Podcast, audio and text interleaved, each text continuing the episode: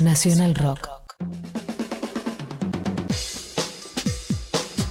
10 de la mañana, 30 minutos. Escuchábamos hoy temprano algunos fragmentos de la entrevista que dio el, el expresidente Mauricio Macri en, la, en Radio Mitre, ¿no? Hablando, en esa, en esa entrevista volvió a desligarse, volvió a despegarse del envío de armas a Bolivia, cosa que está, bueno, probada. eh, la- la- mucho de este material se encontró, ¿no? Eh, en, en Bolivia, está allí, eh, se pudo certificar esto, eh, y entonces, bueno, toda esta causa está, está avanzando, sigue avanzando, y me parece que es necesario aclarar, ¿no? Aclarar las cosas, porque si no las mentiras circulan de aquí y de allá y no, y no podemos llegar a, a la verdad, acercarnos a la verdad. Está en línea con nosotros Ariel Basteiros, embajador argentino en Bolivia, viviendo seguramente estos días, eh, bueno, muchísima agitación. Ariel, ¿cómo estás? Soy Eddie Babenco desde Nacional Rock, estamos acá con Juan Manuel Carc en, mucha data. ¿Cómo va eso? ¿Qué tal? Buenos días. Un gusto hablar con ustedes. Bien, acá trabajando ya y continuando en parte con conocimiento de hechos que se van sucediendo, de documentación, de elementos aún más probatorios de todo lo que se conoce en este momento. Sí, eh, lo primero que quería preguntarte es eh, cómo te llegó esta, esta información. Vos estás ahí, estás en el, en el lugar de los hechos eh, y, y posiblemente te, te enteraste por ahí eh, antes de que esto se convirtiera en un, en un tema periodístico, quiero decir, no antes de que saliera publicado en los medios. ¿Cómo, cómo te llegó la, la información de, esta, de este envío de armas desde la Argentina a, Bolivia? ¿Lo- ¿Te enteraste por los medios o te enteraste por vía diplomática? No, no, eh, no, no. El, el canciller boliviano, eh, Rogelio Maita, me convoca el jueves muy temprano eh, para ver si me podía acercar a la Cancillería. Ahí me explica que tenían información, eh, no confirmada, pero información eh, confidencial de eh, la posibilidad o, del hecho de que en noviembre del 19 hubiese entrado armamento eh, de manera ilegal argentino a Bolivia eh, para mm, acompañar y, potenciar el golpe que se estaba llevando adelante, que no tenían documentación, que no la estaban encontrando, que no la habían chequeado y no, no la tenían, por lo menos en Cancillería, eh, que también eh, muy lógico porque cuando vuelvo y si podíamos encontrar algo, aportárselos. Eh, cuando vuelvo a la embajada, mm, busco en los trámites o, o cómo el, el trámite se debería haberse llevado adelante, que era que hubiera un cable de envío, que eso eso lo dice lo dice Macri, escuché el audio, y, es cierto, digamos, eh, ahí muestra la irresponsabilidad y el mal manejo que tenía la Cancillería y la gestión de Macri de política exterior durante su mandato, porque no había ningún cable.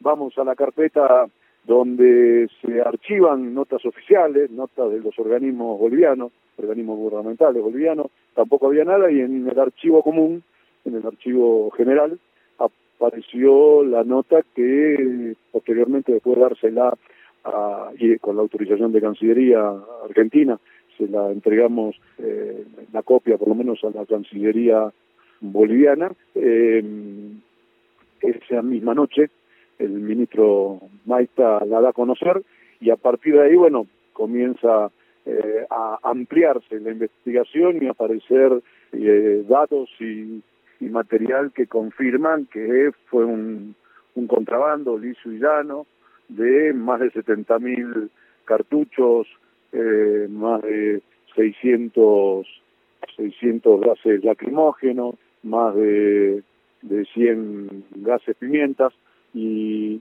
y todo ello va confirmándose aún cada vez más cuando la propia eh, Fuerza Aérea Boliviana eh, encuentra en sus archivos la nota original, eh, posteriormente en Argentina en el Ministerio de Seguridad, en Gendarmería, en Defensa, en, la ANMAT, eh, aparecen documentación mostrando que eh, hubo un primer pedido de armamento que sí venían con los gendarmes que eh, llegaron a, custodi a custodiar la, embajada y la residencia, eh, todo armamento que entró de manera legal, con toda la papelería correspondiente, pero que había 70.000 cartuchos más las 600, los 600 gases y los 100 gas pimientas que salieron sin ningún tipo, ningún tipo de registro ni de documentación. Bueno, eso eh, incluso llevó a que para tratar de justificar esta maniobra, la propia Bullrich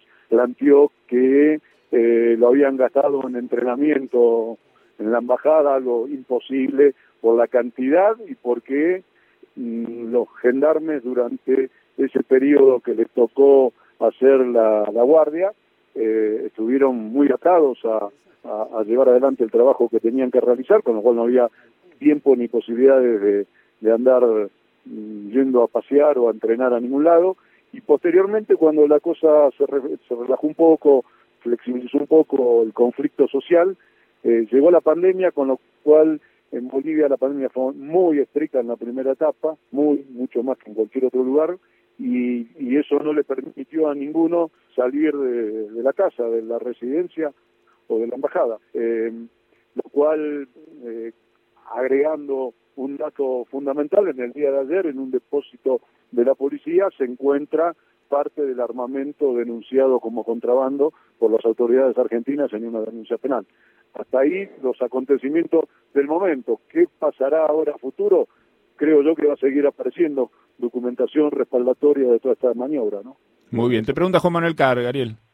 Ariel, ¿das conocimiento, cómo andas? ¿Das conocimiento de esta información de que el comandante de la policía boliviana, eh, bueno, dio a conocer ayer que, se encontró el material, que se encontró en depósitos de aquel país? Te quiero preguntar por los pasos a seguir ahora. ¿Ese material tiene que volver a la Argentina para continuar la investigación? ¿Vos estás encargado de hacer esos trámites? ¿Vas a ir a personarte a, visualizar esos galpones? ¿Cómo, ¿Cómo es la situación? Sí, eso fue anoche, y bueno, ayer, ayer a la tarde el, jefe de la policía dio a conocer eh, esa información, íbamos a ir esta mañana, eh, nos solicitaron a pasar la visita a ese galpón eh, durante el día de hoy, todavía no tenemos horario, pero seguramente estaremos viendo, eh, como para hacer una inspección visual y, comprobar que que es material, según nos dijeron, es material que tiene la faja de fabricaciones militares argentinas, así que no hay, no hay mucha posibilidad de dudar de, de dónde proviene eso. Eh, y en cuanto a, a, lo que pasará con ese, con, ese cargamento, eh, si es un contrabando, no conozco profundamente la legislación al respecto, pero supongo que si interviene la justicia boliviana también lo va a necesitar como prueba. Eh, y esa prueba será reclamada por la justicia argentina para eh, agregarla a su expediente. No, no sé si, si da para que ese cargamento pueda volver a Argentina. Yo creo que sería sería bueno para también reparar un, un, un, un gasto, un, una pérdida económica muy fuerte que de manera irresponsable eh, Bullrich y, y, y Macri llevaron adelante. Eh, Ariel, se calcula que, que, solamente solamente en cartuchos hay más de 80 mil dólares de, de, costo, ¿no?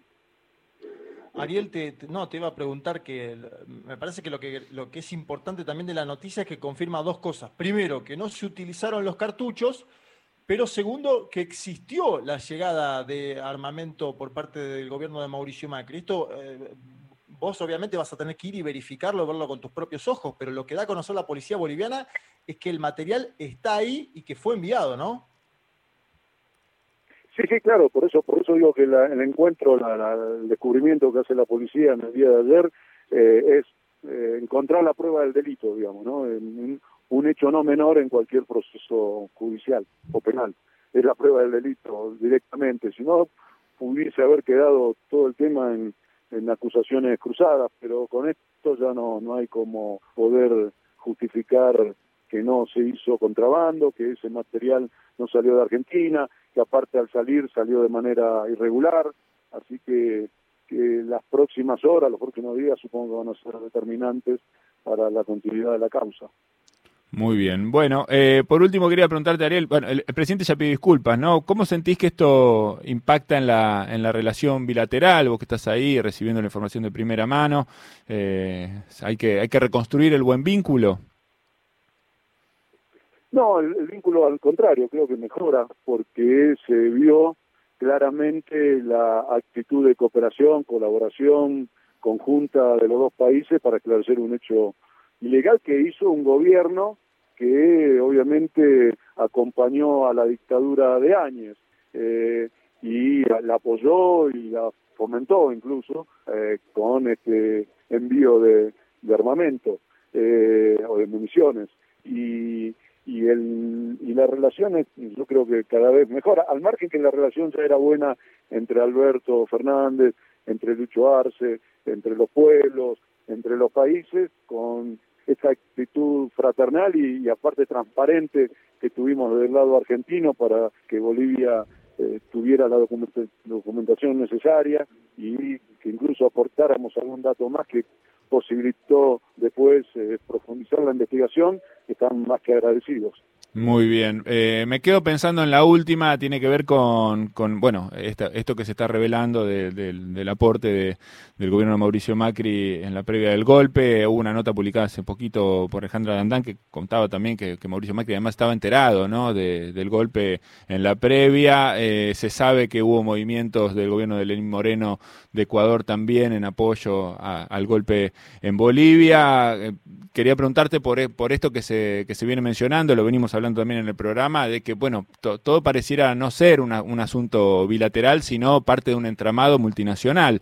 ¿Qué, qué, sensaciones te genera eso? ¿Qué sabes? ¿Qué se puede decir? Sí, la, la, el presidente boliviano, el canciller, un ministro, ya planteó que esto era un pequeño plan cóndor, que esto fue una, un acuerdo de las derechas regionales para debilitar o para terminar con el gobierno de Evo y que eh, como bien decís, 10 días antes de, este hecho de las armas argentinas se descubrió una cuestión similar con Ecuador, que llegaron gases lacrimógenos, fue un avión de la Fuerza Aérea Boliviana a buscar gases lacrimógenos a, Ecuador, y en este momento sé que se está investigando la posibilidad de que haya habido colaboración de algún otro país de la región, toda vez que hubo vuelos muy sospechosos, vuelos de aviones bolivianos, sospechosos a países vecinos sin justificación mediante, ¿no? Así que, esto también yo creo que se va a saber en, poco tiempo. Muy bien. Muy bien. Bueno, Ariel, te agradecemos este rato con nosotros. Seguramente vamos a seguir charlando. Bueno, te agradezco a vos, hasta la vuelta. Un abrazo grande. Ariel Basteiro, embajador argentino en Bolivia, Juanma, aclarando, bueno, varias de las cosas que están dando vueltas, ¿no? En relación con la información que circula y mucha gente negando, ¿no? Eh, estos temas, está bueno que saberlos de primera fuente, ¿no? Sí, aparte que él dice que va a ir hoy, ¿no? A, ese galpón que estaría en el alto, eh, muy cerca de, La Paz, allí donde se llega con, los vuelos, ¿no? Es decir, ese cargamento llegó al aeropuerto y, por lo que sabemos, por lo que da a entender la policía boliviana, fue directamente a un galpón, ¿no? Eh, de la propia policía boliviana. Lo que dice Bastero es que se va a ir al galpón durante el día de hoy, que él como embajador argentino va a ir al galpón y que sabe, o al menos le han dicho eso las fuentes de la policía boliviana, que tiene la faja de fabricaciones militares argentinas, por lo cual él dice que se ha encontrado la prueba del delito. Esto evidentemente tiene que accionar la justicia argentina, tiene que pedir que ese material vuelva a nuestro país como para investigarlo. Me parece que va a tener muchos capítulos más esto eh, y que evidentemente con el material ahí ya no se puede negar la existencia del envío. Eh, Eso es lo que vos pensás. Eso es lo que vos pensás. Lo van a seguir negando hasta el fin de los tiempos, ¿no? Porque, bueno, forma parte de una estrategia seguramente. Pero bueno, están, están los hechos, ¿no? Frente a los hechos ya no hay debate no hay debate posible en eso, Juan Matías cuando vuelva ese material, porque va a tener que volver, cuando se vea, cuando vaya a cámaras que lo filmen, y ahí ¿qué iba a contestar eh, el gobierno anterior? Es difícil, ¿eh? no lo sé, no lo sé. Espero cualquier cosa. Muy bien. Niegan una pandemia algunos, ¿no? Algunos niegan una pandemia. Imagínate si no pueden negar eh, esto. 1044, Ariel Basteiro, el embajador argentino en Bolivia, pasando por mucha data. Ese rayito de sol entre las nubes. Mucha data. Hasta las 11. Por Nacional Rock.